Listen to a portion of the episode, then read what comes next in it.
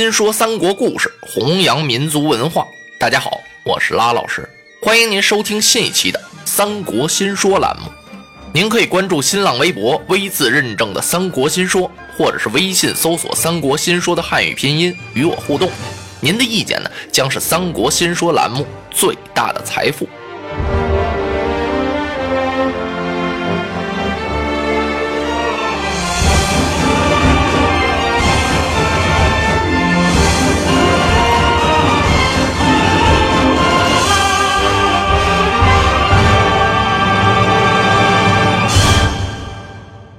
话说何进在这儿商量着杀张让呢，没有不透风的篱笆墙，张让已经知道了，他赶忙把十常侍找到一块儿，说呀：“你们知不知道，何进要下毒手了？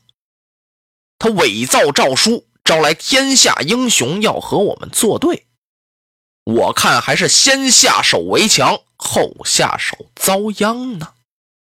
咱们这么办得了，假借他妹妹何太后的懿旨，把他招进宫中，咱们埋伏下刀斧手，将贼子何进乱刃分尸。你们看如何？时常侍一听，此计甚妙，当即派人啊去找何进。何进一听说他妹妹找他，立刻是更衣上马。刚要走，让袁绍和曹操给拦住了。哎，大将军，去不得呀！现在是什么时候啊？张让老贼诡计多端，恐怕此事凶多吉少啊！嗯，何进听到这儿啊，把嘴一撇：“你们太多虑了。仗皇位掌兵权，龙骧虎目。”高下在心呐，几个小小宦官，能奈我何？说话呀，他上马走了。且慢，袁绍上前一步，抓住缰绳。大将军一定要去，我袁本初愿保驾前往。孟德一听，我也愿往。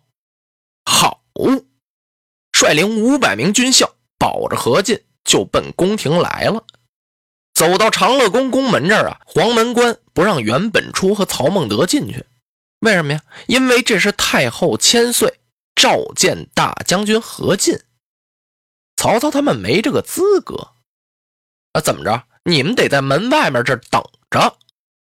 孟德和袁绍啊，只好在这长乐宫前等候。何进一个人挎着剑，高挺胸膛。大步走进了宫门，他刚一进宫门，就听嘎吱这么一声响，双门紧闭。啊！何进啊，心里边一愣，这怎么把门给关上了？他还没等明白过味儿来呢，只见呀，由打嘉德门后边转过一个人来，手持利剑。他一看呀，不是旁人，正是张让。张让是满脸杀气，用手指着何进：“何进，贼，贼呀，贼！古代呀，管这个贼叫贼。我把你这屠孤小儿、忘恩负义的东西，是我张让把你们兄妹抬举起来，才享尽人间的富贵，你反倒恩将仇报。”要加害于我，制造流言蜚语，恶毒重伤，说我为官不正，贪赃枉法。你干净吗？你干净？你用鸩酒鸩死了董太后，如今是天人共愤，我要替太后报仇。何进一看不好，他扭向回头，夺门想跑。只见张让啊，把手里宝剑往这儿这么一举一晃，他埋伏的那铁甲军啊，是一拥而出，啊，嘁哧咔嚓，手起刀落，就把何进给杀了。这个时候啊，宫门外边站着的袁本初一听，嗯，这声音不对呀，他大喊一声：“将军转回！”他让何进回去。张让冷笑一声：“ 呵呵，好。”他不是在讨他们大将军吗？来，把人头给他扔出去！咔嚓一刀，把何进的人头给砍下来了。张让啊，朝着这宫门外边喊：“逆贼何进有篡位谋朝之心，今已被诛，你们接着他的首级！”啊，咣，把脑袋打里边就给扔出来了。袁绍一看何进的人头，哎呀，将军呐，你不听本初之言，才落得个失手异处啊！来呀，杀进宫中，给何将军报仇雪恨！杀呀！哗，一下子就把这个长乐宫宫门给冲开了。袁绍带着人就杀进来了，是逢太监就杀呀，遇宦官就斩。有的不是宦官。就因为没有胡子，也给宰了。赵忠、程况、夏运、郭盛，全都被剁为肉酱了。张让一看大事不好，他赶忙带着人呀，劫持着天子和陈留王，由打宫门后边跑了。袁本初和孟德一看天子不见了，可急坏了，随后边啊率队是紧紧追赶，正追着呢。张让就看远处旌旗招展，袖带飘扬。紧接着呀，又听刀刀刀，号炮连天呢！啊，咚咚咚咚咚咚咚咚咚咚咚咚，战鼓就像爆豆一样啊！咚，鼓号齐鸣，这怎么回事啊？张让手打凉棚，这么一看，坏了！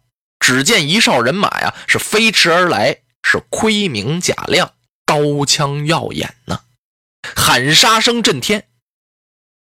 迎面一杆大道旗是迎风飘扬，蓝底儿金字儿红飞火焰，上面这小串铃迎风这么一吹，哗铃铃铃铃铃铃铃铃铃铃铃，特别的悦耳。看上面啊，横书几个大字“西凉刺史”，正中间一个斗大的“董”字。张让一看，完了，前有兵将堵截，后有追兵来赶，我是上天无路。入地无门了，唉，天绝让也！他惨叫一声，扑通的这么一下子由马上掉下来，一头扎到河里边死了。后边啊，袁绍他们过来就把段珪这几个宦官是嘁哧咔嚓，就像剁瓜切菜一样，全给杀了。一眨眼的功夫呢，对面董卓的人马也到了。随着一阵马走銮铃之声，过来一个人。只见呀，怀抱着令旗令箭。袁绍一看，大喊了这么一声：“哎，来者何人呢？”抱令旗的这个人啊，根本就没搭理袁绍。他的这嗓门啊，比袁绍的嗓门还大。哎，天子何在？大吼了这么一声。把天子刘辩给吓得呀，呃，咳咳咳咳咳，抖成一团了，吓得是面无人色呀，连句话都说不出来了。陈留王刘协这个胆子呀，比天子刘辩可大多了。他急忙往前一带马，用鞭子指了一指来人，喝问了一声：“来者何人？”“我乃西凉刺史董卓是也。”“哦。”我来问你，你是前来保驾还是前来劫驾呢？啊，这个董卓是前来保驾。既是保驾，天子在此，你还不下马，更待何时？哦，董卓急忙啊，翻身下马，跪伏道旁。臣董卓接驾来迟。说着话的同时啊，他偷眼看了一眼陈留王，心里头啊非常敬重。与此同时，他又瞟了一眼天子刘辩，心里是顿生厌恶之念。随后啊，董卓和袁绍他们保着圣驾回奔了京城。董卓到这儿呢，他首先先把何进手底下那些人呀全都收买过来。董卓的二十万人马就驻扎在这京城的附近，人不卸甲，马不离鞍，整天在这街上啊是横冲直撞啊。感情董卓呀早已存下了废立之心，他打算呀要把当今天子刘辩给废了，另立新君。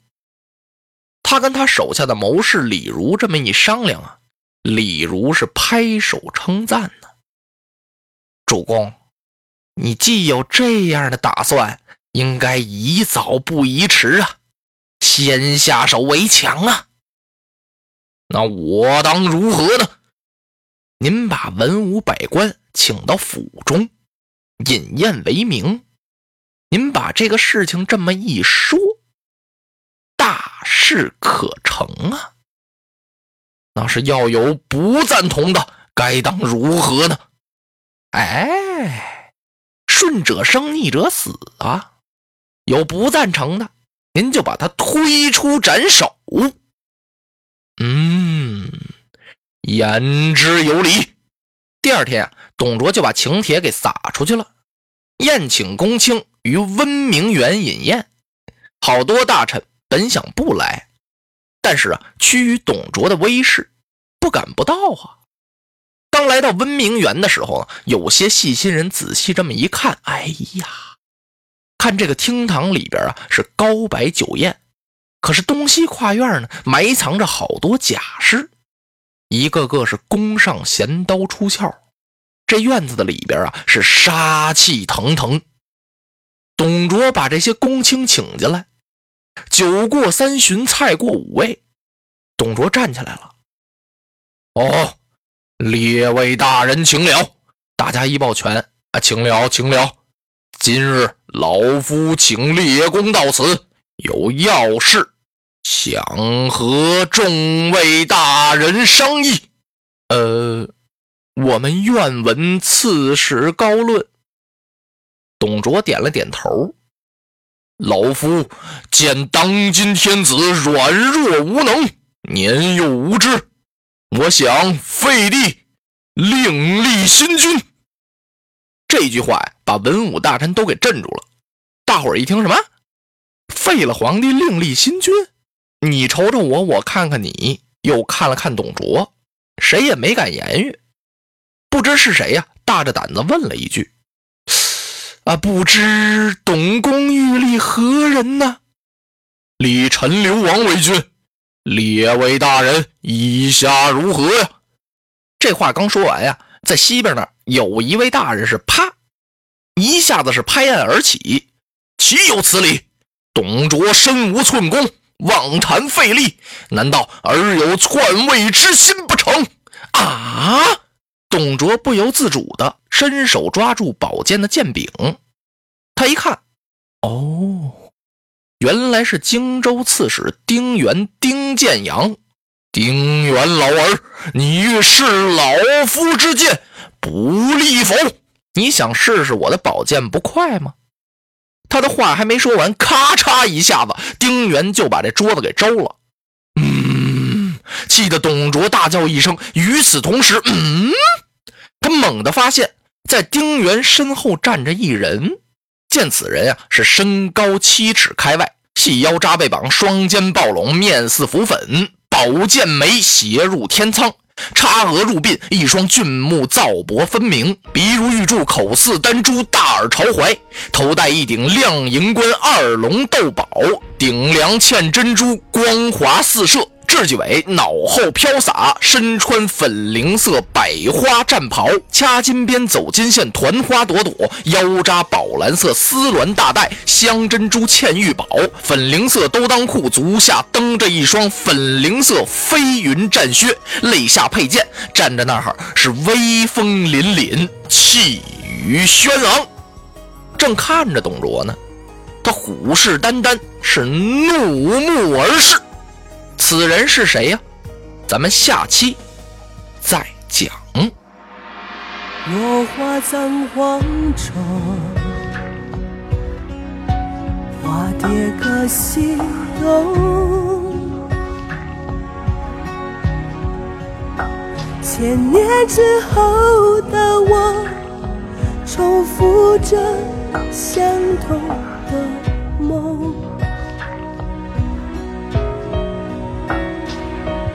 雾中突然有一种思念的暗涌空气里微风拂动与众不同的香浓。